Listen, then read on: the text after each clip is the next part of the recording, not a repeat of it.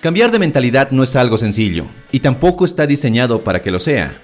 Requiere verte a ti mismo desde una nueva perspectiva, perspectiva que no siempre es fácil para todos. Muchos se dejan atrapar por un pasado que no quieren soltar, o por un futuro que, según ellos, nunca pintará nada bien. El hecho es que todos queremos cambios positivos en nuestras vidas. Queremos mejorar nuestras relaciones, nuestra salud y nuestra prosperidad. Queremos algo diferente de lo que hoy estamos viviendo y cambiar tu mentalidad es el primer paso para lograrlo.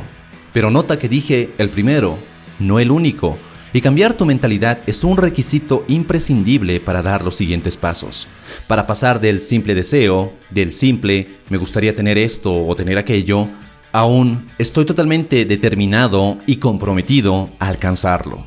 Y esto solo es posible cuando cambias tu mentalidad. Si quieres puedes ver la mentalidad como ese ajuste que necesita cualquier máquina para funcionar correctamente. Sin la mentalidad adecuada, es normal que tu vida se vea plagada de crisis que se presentan de momento a momento. Cuando crees que una termina, otra empieza. Y créeme que no.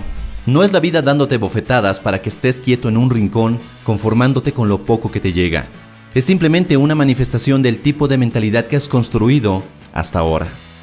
La buena noticia es que tu mentalidad sí puede cambiar, pero requiere que des cinco cambios esenciales para lograrlo cambios que lograrán que adquieras una nueva óptica sobre ti mismo, sobre tu pasado, sobre tu presente y tu futuro, sobre quién eres y lo que eres capaz de lograr. Así que, empecemos. Número 1. Pasar de reaccionar a responder. Que la siguiente máxima nos quede muy clara a todos. Tus circunstancias no te definen. ¿Acaso son solo tu punto de partida? Y es verdad, al llegar a este mundo, ninguno de nosotros decidió nacer en una familia rica o pobre o de clase media, pero todos tenemos el poder para convertirnos en personas ricas o pobres o de clase media. Y contrario a lo que muchas personas piensan, los resultados que estás experimentando en tu vida no están estrechamente relacionados con tus circunstancias, sino que están relacionados con si reaccionas o respondes ante esas circunstancias. Y puede que reaccionar o responder te parezcan básicamente lo mismo. Pero cuando solo estás reaccionando, no estás escogiendo, no estás decidiendo. Dejas que tus patrones de programación mental y tus miedos decidan por ti. Pero cuando empiezas a responder, es cuando empiezas a decidir conscientemente. Es así como renuncias a dejarte llevar por las circunstancias y empiezas a asumir que tienes un rol importante para mejorarlas o incluso cambiarlas. Cuando suena esa alarma para despertarte, ¿reaccionas o respondes? Te levantas maldiciendo que ya es de nuevo lunes y que tienes que levantarte sintiendo que no dormiste nada e incluso te cuestionas si vale la pena hacer lo que estás haciendo. Es decir, ¿reaccionas ante el tener que levantarte cada mañana? ¿O te levantas agradecido que un nuevo día haya comenzado? Un día en el que puedes seguir trabajando por tus metas, dar lo mejor de ti y hacer que ese día nuevo valga la pena. Es decir, ¿respondes de una manera constructiva y positiva ante el tener que levantarte? Misma situación, diferentes acciones. Al final los resultados que obtienes en tu vida no dependen única y exclusivamente de tus circunstancias. Tus resultados se ven impactados en gran medida por cómo respondes o reaccionas ante esas circunstancias que te ha tocado vivir. Es aquí donde se marca la sutil pero enorme diferencia entre las personas mediocres y las personas exitosas. Los primeros reaccionan y se dejan guiar por los mismos patrones de comportamiento y pensamiento, mientras que los segundos aprenden a escoger sus respuestas, de forma que estas respuestas les den los resultados que quieren. Es aquí donde se encuentra tu enorme poder, ya que puedes cambiar tus respuestas porque las circunstancias allá afuera van a seguir siendo las mismas. El mismo gobierno, el mismo jefe, los mismos compañeros de trabajo, la misma pareja, la misma familia. Solo dejando de reaccionar y escogiendo responder es cuando empiezas a producir los resultados que buscas. Número 2. Pasar de víctima a creador. Seamos sinceros, nos encanta encontrar culpables o responsables allá afuera culpables que explican lógicamente por qué nuestra vida es como es, por qué somos como somos y sobre todo por qué nunca podremos cambiar o por qué nunca lograremos nuestras metas. Tenemos todo un arsenal de razones, justificaciones, excusas y quejas que explican a la perfección por qué nunca seremos nuestra mejor versión. Y esto es lo que ama ser la persona con una mentalidad de víctima, que cree que todo el mundo conspira en su contra, que si no puede ser feliz es por culpa de su esposo o su esposa, que si su economía personal está sufriendo es por culpa de su jefe o por culpa de un empleo que no ofrece más, o incluso culpa de la economía a nivel nacional o mundial que lo afecta enormemente. Que si su salud es deplorable, es por culpa de sus padres que nunca le enseñaron a comer saludable, o el gimnasio más cercano le queda muy lejos, o simplemente no tiene ni un minuto libre para entrenar. ¿Lo ves? Todo es justificable, absolutamente todo.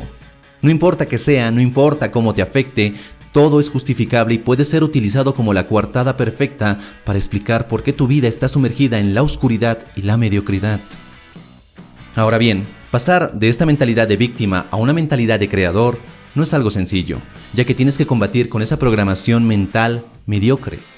Programación que nos ha inculcado la creencia de que no debes esforzarte, que nunca tienes que ser el primero, que otros deben hacerlo, que si no puedes, otros lo harán. Al final eres tan solo una víctima más del destino ingrato, así que no te sientas tan mal.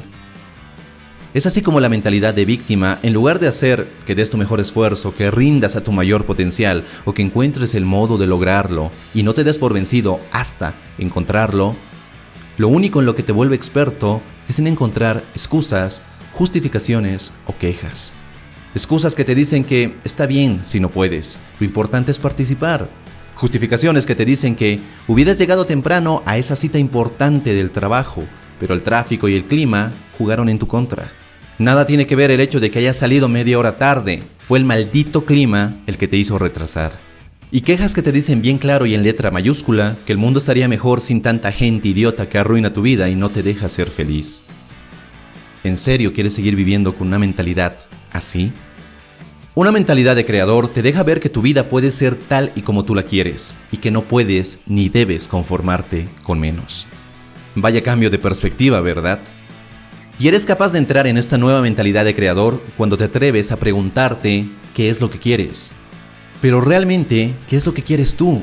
No lo que quieren tus padres, tus familiares, tu jefe, tu pareja, ni la misma sociedad.